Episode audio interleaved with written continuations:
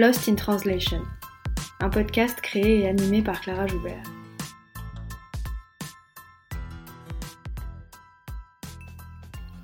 Lost in Translation, c'est un podcast sur la traduction et l'interprétation pour que celles et ceux qui parlent toujours avec les mots des autres puissent s'exprimer avec les leurs. Lost in Translation, c'est un film de Sofia Coppola, sorti en 2003, dans lequel deux personnages, interprétés par Bill Murray et Scarlett Johansson, sont perdus à Tokyo au milieu d'une culture qu'ils ne comprennent pas. C'est un film sur le désarroi, sur le malaise. Le déphasage des personnages est à la fois spatio-temporel, culturel et linguistique. Lost in Translation, c'est aussi une expression anglophone qui dit les écueils de la traduction en désignant ce qui y disparaît. Des mots, des phrases qui perdent de leur subtilité ou de leur signification quand ils sont traduits d'une langue à l'autre. On parle effectivement beaucoup de la traduction pour en pointer les faiblesses, les difficultés et les ratés. Une traduction est toujours conçue comme moins bonne que l'original. Elle ne peut être autre chose qu'une pâle copie, une reproduction au rabais, quand elle ne trahit pas tout simplement le texte. On considère que l'interprète doit s'effacer à tout prix et donner l'illusion de la transparence et de la neutralité. Ici, dans Lost in Translation, j'invite des interprètes, des traducteurs, des traductrices, mais aussi des chercheurs et des chercheuses dans ce domaine pour parler de leur métier, de ses enjeux, mais aussi de leur rapport à la langue et au langage, et pour en finir avec cette invisibilité. Je reçois aujourd'hui Anaïs Coechelin, qui est traductrice de manga. Bonjour Anaïs. Bonjour. Merci beaucoup d'avoir accepté d'enregistrer cet épisode. avec plaisir. Euh, ben, on va commencer par le commencement. Est-ce que vous pouvez nous parler un peu de vous, euh, de, votre parcours et de comment vous êtes devenue traductrice? Alors euh, oui, à la base, j'avais pas l'intention d'être traductrice. En fait, j'ai fait des études de linguistique et de sciences du langage, donc c'était beaucoup plus scientifique entre guillemets, beaucoup plus littéraire en fait. J'ai fait une, une maîtrise de philologie et langue française appliquée. Et donc euh, c'était très très technique. Et euh, à l'issue de ces études-là, je me suis rendu compte que j'étais passée un peu à côté de ma passion pour les langues. Et donc j'ai repris euh, à l'INALCO, donc au Langzo, une licence de, de japonais. Moi-même, j'avais déjà commencé à apprendre le japonais avant avec quelqu'un de ma famille qui est japonais, donc euh, un oncle par alliance, qui m'avait déjà appris euh, pas mal de choses. Et puis en linguistique, j'avais eu des cours de japonais aussi, qui étaient plus axés sur euh, le côté scientifique, le côté linguistique et analytique de la langue. Et puis donc j'ai pris ces études, mais alors vraiment juste parce que, parce que j'avais envie de faire une langue. Quoi. Et à la base, je m'imaginais devenir peut-être professeur de français au Japon quelque chose comme ça. Et puis on est parti vivre au Japon avec mon mari. Et euh, un peu avant de partir, euh, ben, j'ai eu la, possibilité de faire de la traduction chez les éditions Aska à l'époque. Donc c'était un petit label euh, qui maintenant a été fondu avec Kazé Manga, qui maintenant est Crunchyroll. Et voilà, je l'ai fait comme ça, comme un petit job à côté qui me permettrait d'avoir un à côté pendant que j'étudiais et pendant que j'allais au Japon. Et puis, euh, de fil en aiguille, j'ai eu de plus en plus de titres et euh, ça s'est enchaîné. Et en fait, au bout d'un moment, euh, je, crois que ce sont mes proches qui m'ont dit Mais t'es pas traductrice en fait? Et je me suis dit Bah oui, en fait, si, je suis traductrice. Et bah, petit à petit, c'est devenu mon métier à temps plein. Voilà comment ça s'est comment ça s'est passé. Et puis, au cours de. Bah, mon mari, lui, il était graphiste et il travaillait dans la publicité à l'époque. Et puis euh, il s'est petit à petit, euh, ben, lui il a toujours été passionné par les mangas, etc. Donc il était vraiment la culture euh, club d'eau et tout ça. Et, on s'est rendu compte que nos métiers, enfin que nos savoir-faire étaient complémentaires et qu'il pouvait lui faire du graphisme dans le monde du manga et moi de la linguistique dans le monde du manga. Et c'est comme ça qu'on a décidé de fonder le Black Studio qui est un studio qui regroupe en fait des lettreurs, des traducteurs, des relecteurs, etc. qui essaye de travailler de façon euh, la plus qualitative possible pour euh, servir l'adaptation euh, française des, mangas. Et voilà, au début, on était juste nous deux. Lui faisait le lettrage, moi la traduction. Et petit à petit, ben, on a rencontré des gens. On ça s'est étoffé. On, est devenu un peu plus grand. Et, et voilà. Donc voilà comment ça s'est comment ça s'est déroulé. Voilà, oui, justement, il y a plusieurs métiers dans la sphère de la traduction des mangas. Il n'y a pas juste le côté linguistique oh, tout à fait, oui. qui consiste à passer du japonais au français. Les lettreurs et les lettreuses, vous en avez parlé. Je crois qu'il y a aussi les nettoyeurs et les nettoyeuses. Tout à fait, oui. pas. Est-ce que vous pouvez nous parler un peu de ces métiers? Parce que c'est Tout à fait. Bah, il y a toute une chaîne en fait à la base. Bah, quand euh, quand un, éditeur veut faire un, bouquin, donc veut éditer un bouquin, une fois qu'il a acheté les droits, etc., il va confier la traduction à tout un tas de prestataires qui vont travailler sur le livre pour arriver jusqu'au livre qui est imprimé. Et donc au début, évidemment, il y a le traducteur qui va euh, vraiment euh, traduire le texte, mais toutes les, tous les autres gens de la chaîne ne, ne, sachant pas parler japonais, il faut qu'il il indexe son texte afin que il faut qu'il indexe le, texte japonais. En fait, il va numéroter toutes les bulles, etc., pour que tous les gens qui sont derrière puissent comprendre ce qu'il a, ce qu'il a fait, c'est-à-dire que chaque bulle, que le lettreur derrière sache où se trouve chaque bulle, etc. Après le, après le traducteur, une fois qu'il a fini son travail, ça part généralement en relecture chez une personne qui va faire de la préparation de copie. Alors, euh, selon les éditeurs, il y, a, différentes appellations pour ce métier. on peut dire que c'est des adaptateurs, etc. Enfin, c'est des personnes qui vont relire l'intégralité de la traduction et puis qui vont assurer la cohérence euh, sur toute la série, que ce soit pour les noms de personnages, qui vont avoir aussi un regard extérieur qui permettra ben, d'avoir une vision de la série dans son ensemble et qui vont euh, épauler le traducteur dans certains choix de traduction, etc. lui demander des, des, précisions pour qu'ensemble ils retravaillent le texte éventuellement et puis qui va faire de la correction orthographique aussi. Et après, ça part chez. Alors, pendant ce temps, en parallèle, il peut y avoir le travail de nettoyage qui se, fait sur les planches. Alors, dans les, les travaux récents, c'est plus rare parce que souvent, euh, le, texte est déjà effacé, des bulles, il n'y a plus ça. Mais alors, pendant, euh, quand on a commencé à travailler, il fallait souvent effacer le texte des bulles, c'est-à-dire qu'on avait vraiment les planches scannées et il fallait euh, que quelqu'un efface dans chaque bulle et efface chaque onomatopée. Pareil, ça, il y a des, politiques différentes d'un éditeur à l'autre, c'est-à-dire qu'il y a des éditeurs qui veulent remplacer complètement les onomatopées, d'autres qui veulent les euh, sous-titrer, c'est-à-dire mettre une petite onomatopée en français à côté de l'onomatopée japonaise qui va euh, transcrire ce que c'est, mais on garde quand même le dessin de l'onomatopée. Et puis, euh, il y en a qui vont carrément pas du tout les, traduire, les onomatopées. Ou euh, il y a, chez Cornelius, je crois, ils mettent juste en, sous la case, en, juste en SFX, voilà ce que ça signifie. Donc il y a plusieurs politiques d'éditeurs différents, mais c'est vrai que pour chez certains éditeurs, notamment à Kata, si je ne dis pas de bêtises, les onomatopées sont intégralement remplacées. Et donc ça demande en effet un travail de nettoyage, c'est-à-dire qu'il faut effacer l'onomatopée et redessiner un peu la case pour que, euh, euh, vu que les lettres qui vont remplacer la nouvelle onomatopée française ne va pas forcément correspondre à la forme de l'onomatopée japonaise, il faut que les petits bouts de dessin qui manquent euh, en dessous, puisque c'est Vraiment, elle est l'onomatopée japonaise, elle est dessinée sur la, sur la planche, donc il n'y a pas de dessin en dessous. On ne peut pas l'enlever comme un calque Photoshop et puis avoir en dessous tout le dessin, c'est pas le cas. Donc le nettoyeur va devoir redessiner. Ça, souvent, c'est en parallèle euh, de la traduction que ça se produit pour que euh, le, matériel soit prêt pour le lettreur une fois, que, le texte arrive chez lui. Et là, après, donc il y a effectivement le lettreur. Des fois, c'est le lettreur qui fait le nettoyage. Hein. C'est, tout à fait possible. Nous, euh, on fait un peu les deux. Généralement, les lettreurs savent nettoyer. Et puis, il y a des gens qui sont très doués pour ça aussi, sinon qui ont des talents de dessin, donc qui vont, qui vont être plus doués pour ça. Et puis après, il y a le lettreur qui va en gros mettre les textes dans les bulles, les agencer correctement, s'occuper des césures, s'occuper de la forme des bulles, etc. Il retravaille pas la, enfin on, dire, on redessine pas la bulle, mais en, revanche à l'intérieur de la bulle, il faut que le texte soit agencé de façon euh, harmonieuse. Il y a certains éditeurs qui veulent que le texte soit très arrondi pour que ça suive la forme de la bulle, etc. Il y en a d'autres qui préfèrent qu'on évite les césures, auquel cas ça fait une forme de texte moins harmonieuse, mais euh, mais qui respecte plus, euh, disons, euh, euh, la beauté de, des mots, quoi. Et puis, qui va aussi faire les onomatopées, c'est-à-dire redessiner. C'est une forme d'adaptation graphique, en fait, de, traduction graphique, ce que fait le, le à ce moment-là, c'est-à-dire qu'il va retranscrire l'onomatopée visuellement pour que ça fasse le même effet que ce qu'on avait en japonais.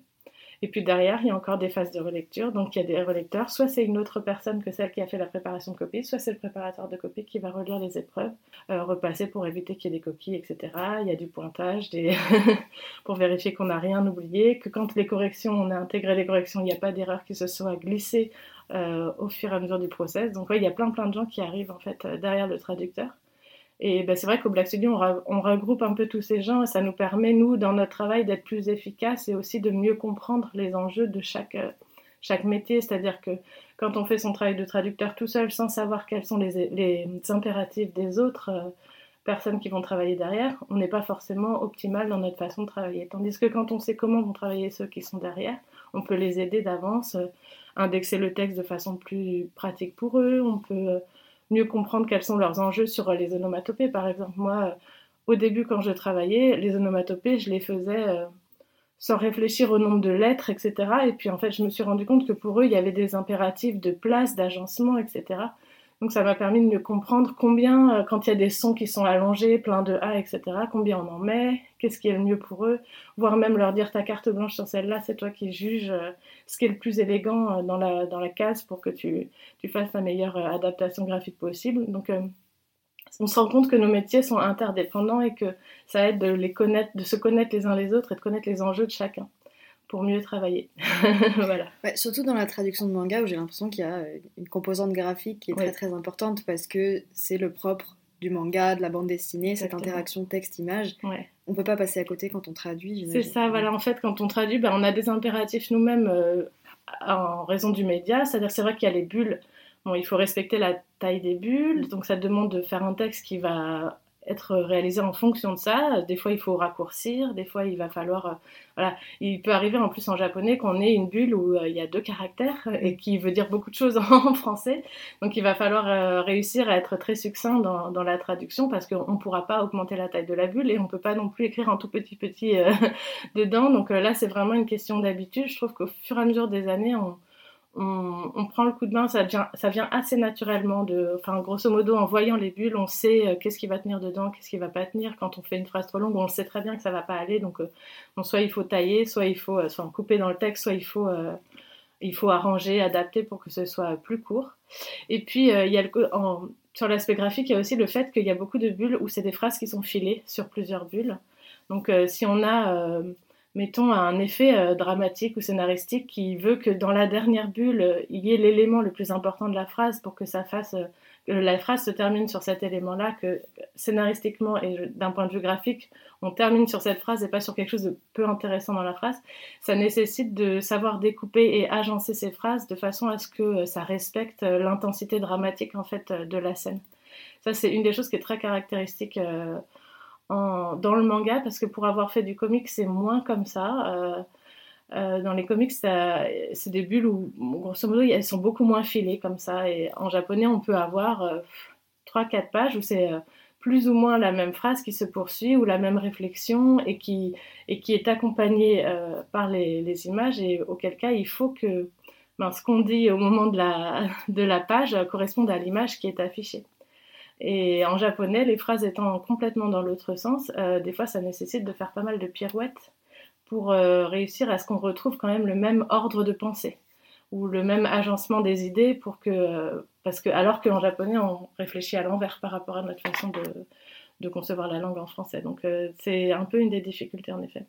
justement, en parlant du japonais, alors euh, l'ordre des phrases est très différent. Est-ce qu'il y a d'autres difficultés euh, caractéristiques du japonais quand on traduit Tout à fait, bah oui. Bah, en fait, en japonais, une des difficultés principales, c'est que le japonais, c'est une langue qui est très ambiguë et qui est beaucoup dans la suggestion et qui nécessite de très bien comprendre le contexte c'est-à-dire que très souvent, on va pas avoir de sujet.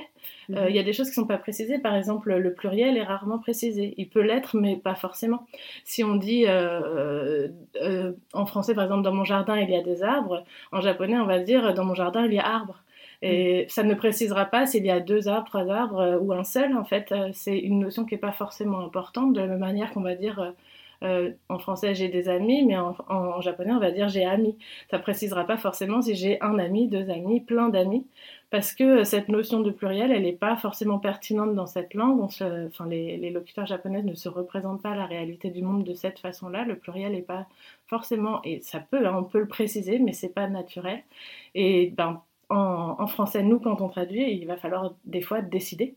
Euh, ou du moins comprendre ce que l'auteur a voulu dire, ou euh, bien analyser le contexte pour savoir euh, si on parle d'un ou plusieurs arbres, d'un ou plusieurs amis. Donc il y a des choses comme ça qui sont laissées à, l'appréciation et à la sensibilité du locuteur en fait. Et puis, effectivement, les sujets ne sont pas précisés. Et puis, une autre difficulté qui est très très typique du japonais, c'est les niveaux de langue. C'est-à-dire que euh, la façon de, conjuguer les verbes est complètement différente du français, où nous, on, fonctionne beaucoup avec la temporalité, on a beaucoup de, temps, de passé, de différentes euh, modalités en fait euh, sur les verbes, là où en japonais, grosso modo, il y a l'accompli et l'inaccompli, et après, il y a des niveaux de politesse.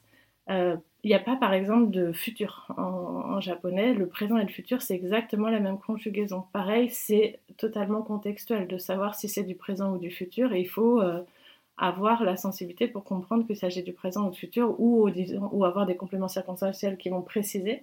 Mais sinon, euh, il n'y a pas de distinction. C'est pas pertinent en japonais de distinguer le présent du futur, là où pour nous, c'est essentiel. Ça nous semble très bizarre de concevoir un monde où on ne parle pas de futur ou de présent.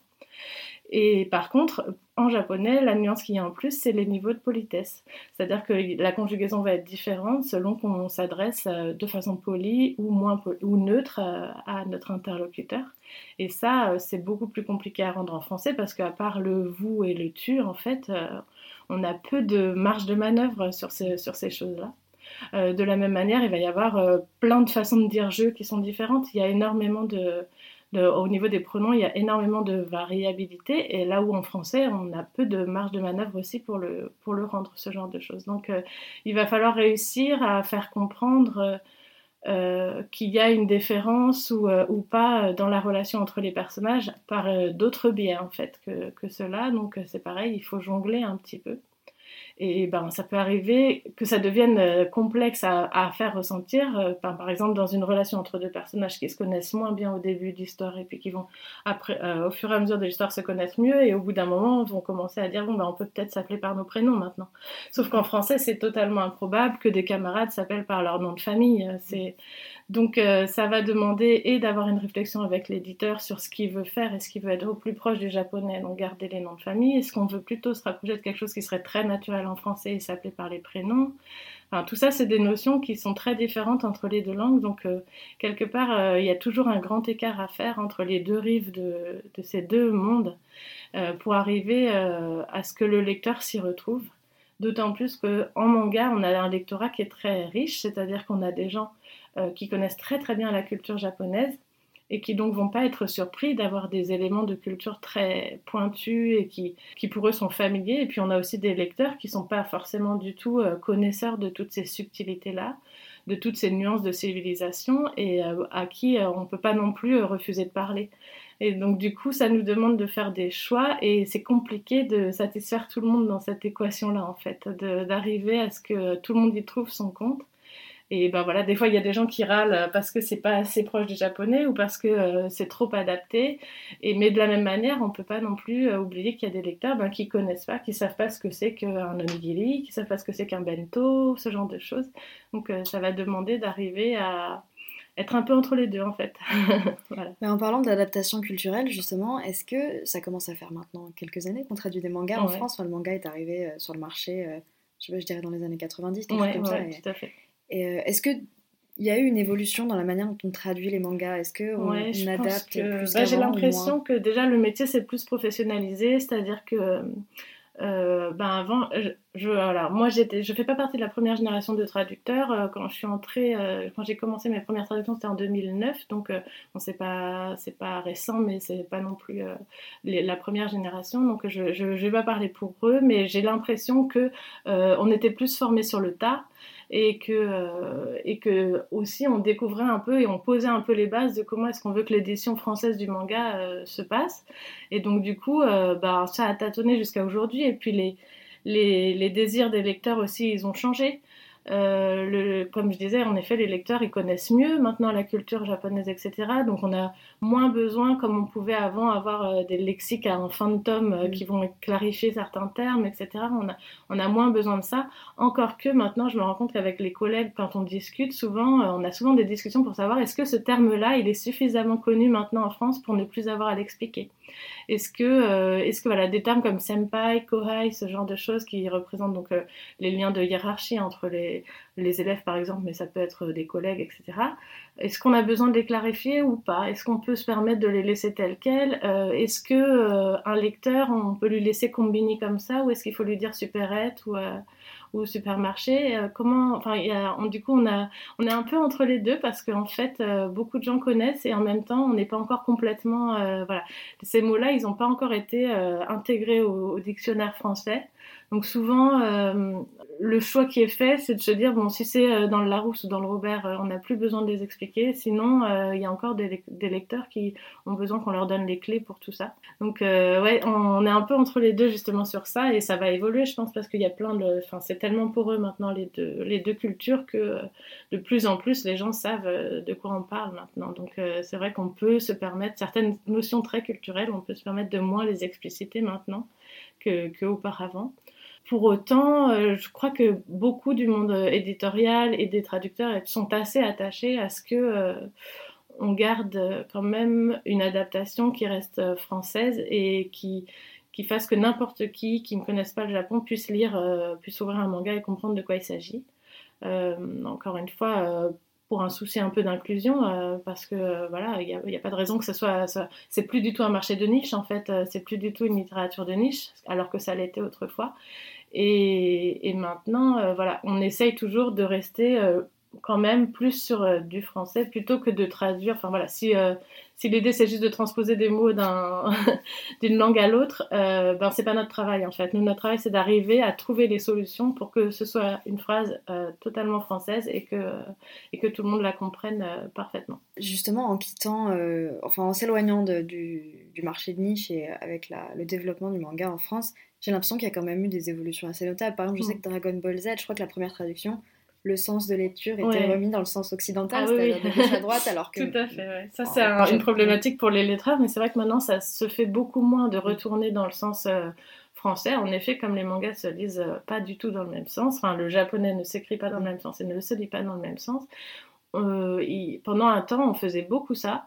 Euh, graphiquement aussi, euh, on n'effaçait pas les onomatopées, mais on, refaisait une onomatopée plus grosse par-dessus, donc qui bouffait encore plus de, de dessins, etc. Alors que là, on est plutôt euh, dans la politique de rajouter du dessin, puisqu'on va nettoyer, euh, redessiner derrière, etc. Donc effectivement, on est dans une, euh, une philosophie qui est de vraiment plus respecter l'œuvre mm. maintenant. On fait très attention. Aussi, les, les, lecteurs sont de plus en plus exigeants. Donc euh, c'est euh, nécessaire et c'est bien parce que c'est vertueux dans l'édition parce que ça nous permet de faire des éditions qui sont de plus en plus belles et de plus en plus fidèles à ce que à ce qu'est la, la, version originale. Mais c'est vrai que en effet, les, les, les graphistes, ça représente un un défi supplémentaire pour eux, ouais, d'être vraiment plus fidèles sur, euh, à ce niveau-là. Et les retournements, grosso modo, on en discutait il n'y a pas longtemps avec des collègues, on les fait peu parce que, à moins que ce soit une exigence de l'éditeur qui veut vraiment toucher un public qui ne saura pas lire euh, dans le sens japonais, parce que c'est vrai qu'il y a des gens qui n'arrivent pas à lire euh, dans le sens japonais. Donc, euh, quand le quand l'éditeur veut faire un bouquin qui sera plus vraiment une BD, en fait, qui, mm. qui veut vendre à un public lecteur de BD, mais pas forcément lecteur de manga, on va retourner, mais c'est très rare. Et on le fait pas parce que ça, ça a beaucoup de contraintes graphiques de faire ça. En fait, quand on retourne, on se rend pas compte, mais pour le graphiste, ça veut dire que tout ce qui est panneaux, affiches, euh, horloges, tout va être à l'envers, donc il va mm. falloir les renverser. Quand il s'agit de choses qu'on peut renverser de façon euh, symétrique, ça marche, mais euh, ben, mettons qu'on ait un conducteur euh, qui conduise à gauche, si on renverse, il se met à conduire à droite. Et culturellement, ça peut devenir problématique. J'ai le souvenir que justement, mon mari qui, qui avait travaillé sur une, sur une adaptation comme ça où tout était retourné, et au bout d'un moment, il avait presque fini le travail, et puis il me dit mais en fait, euh, elle conduit tout du long et euh, elle conduit plus du tout du bon côté puisque en fait ça se passait en France, euh, le, le, manga se passait en France, donc elle conduisait dans la version japonaise euh, comme nous, du bon, à droite. Et puis quand il a retourné, du coup, toutes les planches, qui étaient par contre dans le sens japonais, elle s'est mise à conduire à gauche en France. Donc du coup, ça marchait plus du tout. C'est le même problème pour quand on conduit au Japon, vu qu'on conduit de l'autre côté. Et ben, ça l'a obligé à retravailler chaque case l'une après l'autre pour retourner les conducteurs dans le bon sens, etc. Donc c'est un boulot énorme en fait. Et euh, bah, du coup, euh, on, se doute que le manga est un petit peu abîmé quelque part par euh, ce procédé, puisqu'il y a certaines cases qui vont pas être dans le sens dans lequel elles étaient. Et le dessinateur, bah, il a tout pensé pour que les images, elles se regardent. la construction graphique, scénaristique de ces cases, elle est pensée dans ce sens-là. Si on retourne, ben, ça casse ce, mécanisme de, de, narration, en fait. Donc, c'est ça peut marcher, mais moi je le recommande pas parce que c'est dommage pour l'œuvre. Pour quoi. Est-ce qu'il y a des enjeux aussi autour de la traduction des prénoms, enfin des noms en général?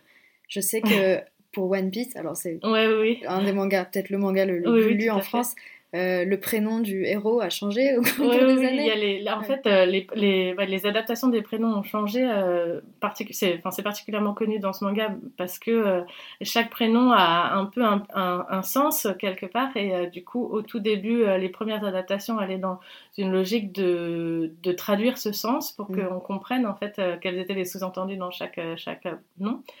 Mais c'est la même chose euh, dans Dragon Ball, en fait, euh, il y a le, même, la même problématique. Et puis petit à petit, les lecteurs euh, français se sont mis à connaître ce qui se faisait, enfin, quels étaient les noms japonais, et du coup à se rendre compte que ça n'avait plus rien à voir. Et a préféré que ce soit moins traduit. Donc au fur et à mesure des, des tomes, ça a changé. En plus, euh, sur One Piece, ça a changé plusieurs fois d'équipe de traduction. Donc euh, forcément, euh, au bout d'un moment, les choix ont changé. Puis ça, ça l'apparition s'étale sur tellement d'années, en fait, que c'est, vrai que c'est un petit laboratoire, pour le coup, One Piece, de l'évolution de l'édition manga en France, puisque si on reprend les tout premiers, les tout premiers tomes tels qu'ils ont été faits et qu'on regarde comment ça a évolué, on voit bien qu'en effet, la façon de traduire et de travailler l'adaptation du manga en France a changé. Je pense que c'est vrai qu'en regardant tout ça, on a un petit musée de l'évolution de l'édition manga. il y a peut-être une thèse à faire sur. Oui, c'est ça. en analysant les différents. Alors, je, ne sais plus s'ils ont. Il me semble qu'ils ont refait hein, les, même les premiers tomes, ils ont rechangé, je crois. Euh, je sais pas si on peut retrouver les, anciennes versions ou pas, mais c'est vrai que oui, c'est intéressant. Sur, euh, sur, un manga qui est aussi long avec autant de tomes, euh, ce qui n'est pas le cas maintenant, parce qu'on a beaucoup de séries beaucoup plus courtes. Ça se fait moins maintenant les séries longues, donc. quelque chose dont on, a, dont on a commencé à parler et qui est peut-être propre au manga, c'est le poids des lecteurs. Euh, donc le marché s'est développé, il y a de plus en plus de lecteurs de manga qui donnent souvent beaucoup leur avis hein, sur les traductions de manière plus ou moins agréable, j'ai l'impression. oui, il y a, bah, euh, des, comme je disais, des lecteurs de plus en plus exigeants et puis mm. qui vont sur les réseaux, pour, soit pour se plaindre d'une façon de faire, soit... Euh, des fois, c'est dans le positif aussi. Hein, mm. et puis, quelque part, ça tire notre métier vers le haut aussi d'avoir une exigence pareille derrière. Mais c'est vrai qu'il y a des enjeux qui sont pas évident. En tout cas, pour les traducteurs, euh, ça nécessite de réfléchir. Je sais que euh, euh, parmi les collègues, ça nous arrive de se dire est-ce que je pense cette série ou non? Parce que est-ce que je vais pas me faire tomber dessus si ça correspond pas à ce que les lecteurs attendent? C'est tellement impossible de, de produire un texte qui va plaire à tout le monde en fait que ben, on sait qu'il y, a forcément, il y aura forcément des mécontents et maintenant ça peut enfin avec les réseaux ça peut vite monter en, épingle et, et être plus dur pour le traducteur à vivre parce que euh, on peut se faire attaquer en effet si on a fait un choix qui ne plaît pas ou qui fait pas l'unanimité et c'est très difficile de faire l'unanimité. Comme je dis souvent sur un texte pour une traduction euh, il y, y, aura autant de traductions que de traducteurs euh, d'autant plus pour une langue qui est si différente du français c'est à dire que bah, quand on traduit une langue qui a la même structure, qui va avoir les mêmes racines, les mêmes étymologies, alors forcément c'est beaucoup plus facile de faire quelque chose de très très proche de la version originale. Pour le japonais, c'est quasiment impossible de faire quelque chose de totalement fidèle à la source, puisque culturellement c'est très différent, structurellement la langue est très différente. Euh, techniquement, on doit adapter tout le temps. En fait, à chaque phrase, euh, il faut recréer une phrase toute nouvelle en français. Et de ce fait, euh, ce serait rigolo à faire, on en, avait déjà parlé, mais c'est vrai de voir à partir d'une page, euh, qu'est-ce que ça donnerait d'avoir toutes les traductions différentes en prenant plusieurs traducteurs dessus, et, on aurait vraiment autant de pages que de traducteurs différentes. Donc, dans ce sens-là, c'est difficile de satisfaire tout le monde. Et il y aura, ben, il y a des gens qui apprécient, des gens qui apprécient moins. C'est vrai que du coup, on marche un peu sur des œufs sur certains sujets. Et on n'est pas totalement libre. Des fois, on a des contraintes qui sont de se dire le lectorat ne va pas euh, tolérer ça comme ça, ou, euh, ou ça peut euh, faire un tollé sur les réseaux si on fait ça comme ça. Ça nécessite de se poser la question. Et c'est vrai que je sais que maintenant, euh, même moi, des fois, sur certains titres, euh, je, pourrais me dire euh, non, celui-là, je le prends pas, c'est trop risqué, quoi. J'ai pas envie de me faire harceler derrière. Je sais que ben, il y a beaucoup de gens qui critiquent. Je sais que notamment Fédois Lamodière qui traduit des trucs vraiment mainstream, etc. Et, du coup, elle se fait attaquer sur certains choix de traduction. Elle les défend beaucoup et ça lui prend beaucoup de temps. c'est beaucoup d'énergie en fait hein, d'arriver mm. à, à, faire ça parce que, enfin, faut bien dire que tous les traducteurs qui sont là essayent de faire au mieux et de satisfaire au mieux, mais bon, euh, c'est impossible en fait d'anticiper toutes les réactions du, du, lectorat. Alors bien sûr, il y a des choses, on sait, euh, sur les noms, sur euh, les façons d'adapter, etc. Il y a des choses qui se font plus et qui, voilà, qui n'ont plus de raison de se faire, mais des fois, on peut pas tout anticiper. il y a beaucoup de sensibilité sur tout ce sujet, donc on a effectivement un lectorat exigeant.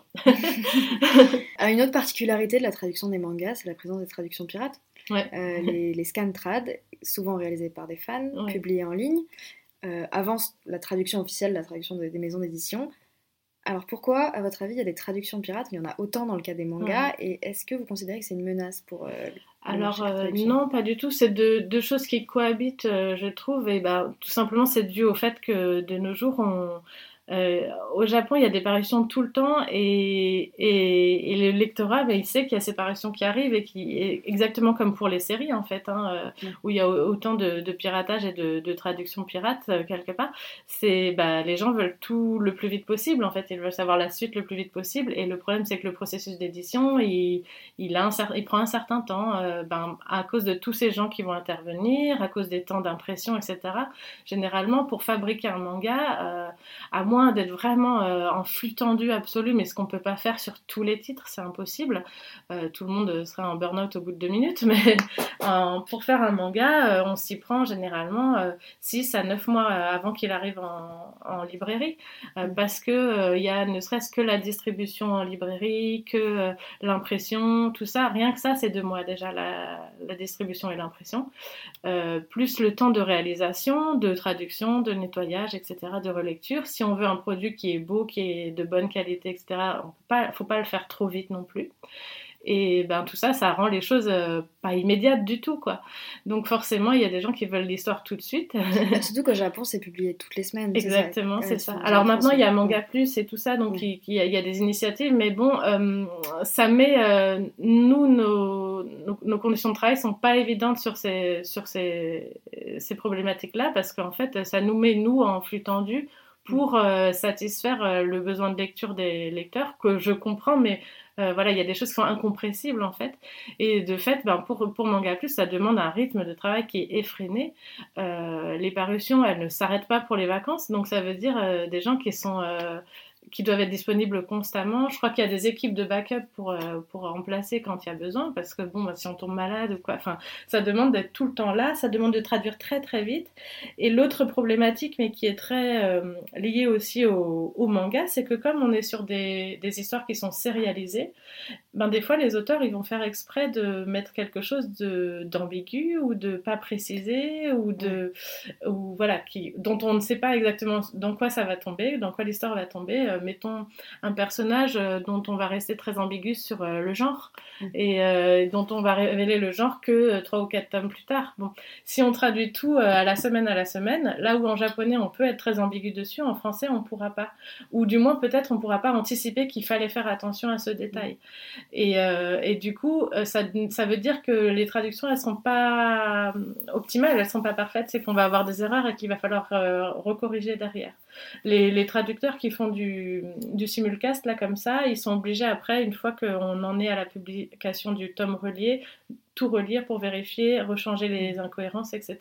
Moi, je sais que dans une de mes séries, alors c'est pas du tout un simulcast, donc tant mieux, mais euh, il, m'est arrivé que l'auteur euh, fasse semblant qu'un personnage soit mort, et pour qu'on découvre qu'il n'est pas mort derrière, il a utilisé des termes en japonais qui étaient suffisamment ambigus pour que tout le monde puisse croire qu'il est mort. Même les personnages dans l'histoire croient qu'il est mort. Les lecteurs, parce qu'après coup, je suis allée voir les lecteurs japonais, tout le monde croyait qu'il était mort. Et puis après, en fait, euh, par une pirouette euh, linguistique, on nous fait comprendre, mais non, en fait, il n'était pas mort. Regardez, on n'avait pas tout à fait dit ça. Sauf que nous, en tant que traducteurs, euh, ben, on s'est fait avoir comme tout le monde, comme les personnages, comme les autres lecteurs. Et du coup, si on n'a pas anticipé qu'il y avait un petit coup, un petit piège de l'auteur à ce moment-là, ben, du coup, ça change complètement l'histoire. Quoi. Donc quand on est sur des séries dont on ne sait pas comment ça va se terminer, où l'auteur met volontairement des petits des, pièges scénaristiques, entre guillemets, pour euh, surprendre ses lecteurs, bah, si on traduit tout trop vite, euh, on passe à côté de ça, par exemple. Ça, peut, ça fait partie des problématiques qu'on a. Est-ce que vous considérez quand même que qu'il y a une concurrence entre les traductions officielles et les mm. traductions non officielles? Euh, Pas du tout. Euh, pour ma part, je le ressens pas parce que c'est vraiment euh, deux publics différents et souvent les, les lecteurs de traduction de, de Scantrad, etc., vont aussi aller acheter le volume derrière. c'est une, menace plus pour le droit d'auteur des auteurs et pour les éditeurs que pour nous en tant que traducteurs. Euh, et d'ailleurs, il arrive régulièrement que des, gens qui rentrent dans le monde de l'édition en fait viennent du Scantrad euh, euh, et commencer un peu à se former sur le tas en faisant du Scantrad. Donc, on a plein de collègues qui ont fait du Scantrad. Moi, c'est pas mon cas, mais c'est vraiment très courant. Donc, non, non, moi, je, je considère pas du tout ça comme une, comme une concurrence du tout parce que, bon, bah, non, en fait. de la même façon que deux traducteurs, on va avoir deux traductions différentes sur un même, sur un même texte, euh, bah voilà, c'est courant effectivement que ce soit pas exactement les mêmes traductions, mais en fait pourquoi pas, euh, enfin. Non, je, en tout cas, personnellement, je mm. le vis pas du tout comme ça. Alors, on l'a dit, c'est un marché en développement rapide. Euh, il y a de plus en plus de mangas. Les Français sont les plus grands consommateurs de mangas, je crois, après les Japonais. tout à fait, je crois que c'est le deuxième pays le plus. Deuxième pays le plus. Ouais. euh, alors, c'est très encourageant, j'imagine, quand, on, tout à fait, traduit. Mais est-ce qu'il y a aussi une pression? Est-ce que vous êtes assez nombreux? Est-ce que vous avez trop de travail? Bah, En ce moment, euh, c'est ça, c'est exponentiel. La demande est énorme. C'est depuis euh, les premiers confinements, là, ça s'est développé. Alors, est-ce que c'est lié au confinement? Parce qu'il y a eu beaucoup de consommation du coup de manga. Il y a eu le pass culture aussi qui a beaucoup boosté la lecture du manga, etc. Et puis, de toute façon, c'est une tendance euh, actuelle, en fait. Euh, on a de plus en plus de, de lecteurs, de plus en plus de demandes. Les éditeurs, du coup, augmentent leur catalogue très, très vite. Euh, pour le coup, euh, moi qui travaille beaucoup chez Mangetsu, euh, on voit très bien que le catalogue s'étoffe à une vitesse énorme. on double ou on triple le, nombre de bouquins qui sortent d'année en année. C'est vrai partout. Et du coup, en fait, le réservoir de, prestataires et de traducteurs, il n'est pas aussi exponentiel que ça. D'autant plus que c'est une langue quand même qui s'apprend pas si vite que ça. même s'il y a plein de, du coup, de nouveaux lecteurs qui ont envie de se lancer dans, dans la traduction, naturellement. Mais bon, ça prend plus de temps que ça. Et euh, en effet, là, euh, je sens euh, que les gens, que les collègues, tout le monde est fatigué mm. parce qu'il y a beaucoup, beaucoup de demandes, on reçoit beaucoup, beaucoup de commandes et, voilà, ça devient, ça devient difficile et, et dans un sens, moi, en tant que traductrice, j'espère que ça va aussi être positif pour nous, c'est-à-dire que ça va améliorer nos conditions de travail puisque on est plutôt une denrée un peu rare actuellement et j'ai l'espoir aussi que ça, nous, ça permettra à certains de mes collègues qui travaillent pour des tarifs vraiment dérisoires de pouvoir euh, augmenter euh, leurs tarifs pour, euh, parce qu'ils ont une plus-value à apporter dans, dans l'édition, parce que c'est en demande. Et, et, de même, j'espère que ça va accueillir plein de monde. Enfin voilà, si, vous entendez ce podcast et que vous voulez vous lancer dans la traduction, c'est le moment. Il y a du travail, il y a plein de, il faut, il faut se lancer. Il y a, il y a plein de boulot. Euh, je pense que ça va pas s'arrêter tout de suite. Donc euh, ouais, c'est un marché en pleine expansion et on est en vraiment euh, fatigué. Tous les traducteurs, mais que ce soit les lettreurs, c'est pareil en fait. Euh, on, on, recrute constamment en fait dans toutes les maisons d'édition. Là où quand moi j'ai commencé, c'était plus dur de, se faire, euh, de se faire embaucher, de trouver du travail, etc. il fallait vraiment y aller, il fallait beaucoup démarcher, etc. Maintenant, je pense que c'est beaucoup plus facile pour les, nouveaux entrants euh, il, y du, il y a du travail tout le temps, et en fait il y a des, besoins tout le temps, c'est tout le temps en plus très rapide, euh, c'est tout le temps dans l'urgence, euh, vu que les collections vont très très vite et qu'il y a aussi une exigence marketing de sortir plein de choses, il y a beaucoup d'effets d'annonce, etc. Donc du coup il, y a, voilà, il y a besoin de travailler vite et beaucoup. J'espère que ça va pas peser trop fort sur sur les gens qui travaillent dans le manga et parce qu'il y a beaucoup de gens qui sont limite burn-out en ce moment donc c'est c'est pas facile. Est-ce que vous auriez des conseils justement pour euh, celles et ceux qui voudraient se lancer? Euh, Oui, tout à fait. Alors, euh, bon, évidemment, travailler son japonais, ça, va de soi, c'est la base. Mais ce qui différencie un bon traducteur d'un traducteur médiocre, c'est la connaissance du français et c'est la maîtrise du français. Et pour ça, voilà, il faut vraiment lire beaucoup, lire énormément, pas que des mangas, lire de tout, avoir une finesse, réussir à travailler sa plume et, euh, et, son style parce que c'est ça qui fera la différence. Maintenant, les éditeurs sont de plus en plus exigeants aussi sur la qualité du français, sur la, qualité de l'écriture et, euh, c'est là que la différence se fait. Donc euh, oui, mon conseil c'est de travailler son français, de lire beaucoup, de, se faire son oreille, de faire sa curiosité, sa, culture générale, de, de, très bien connaître la civilisation japonaise et la culture japonaise parce qu'il suffit pas de bien parler la langue, des fois c'est vraiment connaître comment fonctionne le pays pourquoi tels enjeux. Euh, c'est comprendre les sous-entendus, c'est tout ça. Donc euh, ça nécessite euh, ben, de beaucoup se cultiver, que ce soit en français ou en culture japonaise. Parmi tous les mangas que vous avez traduits dans votre carrière, est-ce qu'il y en a un ou deux qui vous restent en mémoire, quelque chose qui, a été soit très très difficile à traduire, ou alors un projet qui vous a particulièrement emballé? Bah, alors évidemment, euh, en ce moment pour moi c'est un grand bonheur de traduire les, toute la collection des Junji Ito euh, qui sort chez Mangetsu. Euh, c'est un honneur parce que c'est vraiment un auteur incroyable et qui fait partie du patrimoine maintenant. c'est un plaisir à chaque fois de le faire, même si on est tout le temps en flux tendu, que c'est des productions qui sont très difficiles, puis en plus c'est des tomes qui sont très très lourds avec beaucoup beaucoup de textes. Mais bon, c'est, enfin voilà, c'est pour, moi en tant que traductrice c'est un accomplissement de pouvoir traduire Junji Ito. Euh, en, défi de traduction, euh, ce qui me vient à l'idée tout de suite, c'est bien sûr euh, Born de Samura, c'est l'auteur de L'habitant de l'infini. Donc il a sorti une, une, série qui est toujours en cours hein, sur le monde de la radio au Japon. C'est extrêmement verbeux, c'est des références à toutes les bulles, grosso modo, mm. c'est des jeux de mots, c'est euh, des personnages qui ont une verve incroyable. Donc ça nécessite euh, un travail d'écriture énorme. Euh, c'est extrêmement bavard aussi, bien sûr. pour donner une idée, en fait, quand je parle de, manga bavard ou pas bavard, il y, a, une amplitude qui est énorme entre un manga, grosso modo, hein, qui fait 200 pages. Il y a certains mangas qui vont faire, pour les vraiment les moins bavards, dans les 5000 à 6000 mots français en traduction. Et un manga euh, peut aller jusqu'à 20 000 mots. Euh, donc, mm. euh, en fait, l'amplitude, elle est énorme. Et entre évidemment un travail où il faut produire 5 000 mots et un travail où il faut en produire 20 000, c'est pas du tout la même chose. Pour les bandes to c'est dans les 20 000 mots, toujours. Et au même prix hein, qu'un manga de 5000 mots et, et, avec beaucoup plus de difficultés techniques et d'enjeux techniques, c'est-à-dire trouver des jeux de mots. L'auteur, euh, bah, ah, maintenant je, je, commence à le connaître un peu mieux au fur et à mesure, mais il est très piégeux aussi. Il fait exprès de justement de faire des situations où on croit qu'il s'est passé ça, mais il s'est passé autre chose. Donc ça nécessite de ne pas se faire avoir, de le voir venir. Des fois, je dis oh là là, là il y a Anguille sur roche, il est en train de me faire un sale coup, et de savoir qu'au tome d'après, il va me révéler quelque chose qui correspond pas du tout à ce qu'on peut imaginer euh, et puis de chercher des jeux de mots. Euh, il n'y a, pas, longtemps, je crois que c'est dans le dernier tome, il fallait que je trouve un palindrome. Enfin, ça demande euh, vraiment de, se creuser la tête. On peut passer une journée sur une bulle, en fait, dans un titre comme ça. Donc c'est un peu mon challenge. Il y en a un par an que je fais, grosso modo, ou tous les 8-9 mois. c'est le moment où je, bloque mon planning pour n'avoir que ça à faire parce que c'est extrêmement chronophage. Mais je le recommande chaudement parce que c'est un manga exceptionnel à lire. Merci beaucoup. Euh, alors, on va passer à ma dernière question. Comme dans tous les épisodes, c'est la carte blanche, une recommandation de livres, de films. De alors, euh, voilà. ce ne sera pas dans le manga pour changer. Euh. récemment, on a, on a fini de regarder la série Atlanta. Je ne sais pas si, si certains connaissent, elle n'est pas hyper connue. C'est une série qui est réalisée, jouée et écrite, je crois, par Donald Glover. C'est un, acteur américain. Et grosso modo, ça parle de, ça parle de qu'est-ce que c'est être noir aujourd'hui aux États-Unis. Euh, et c'est extrêmement intelligent, c'est extrêmement fin. Il y a des. Alors, je suis nulle pour me rappeler, il me semble bien que c'est la troisième ou la quatrième saison qu'on vient de terminer.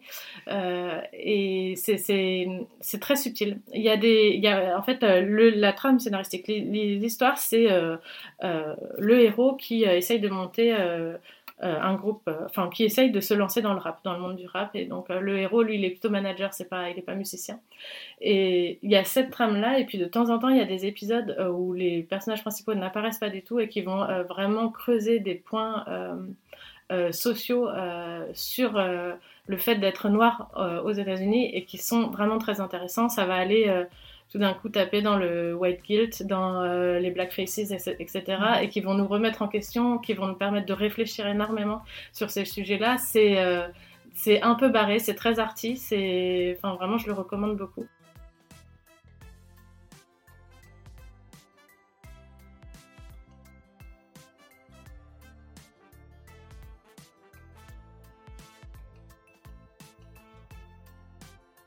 Les neuf premiers tomes de Born to Be on Air sont disponibles chez Pika Éditions. Le dernier est sorti le 26 octobre 2022. Vous pouvez retrouver les traductions de Junji Ito par Anaïs chez Mangetsu. Junji Ito a par ailleurs reçu un Fauve d'Or au Festival Angoulême 2023, où une exposition lui a été consacrée. Les deux premières saisons de la série Atlanta sont disponibles sur Disney ⁇ et les deux dernières sur OCS. Si vous avez une question, un commentaire ou envie de participer au podcast, n'hésitez pas à m'envoyer un mail à lostintranslation.lepodcast.gmail.com. Vous pouvez aussi nous suivre sur Instagram et sur Twitter. Vous pouvez aussi vous abonner au Black Studio sur Twitter si leurs activités vous intéressent. Je vous laisse ici et vous dis à bientôt pour un nouvel épisode.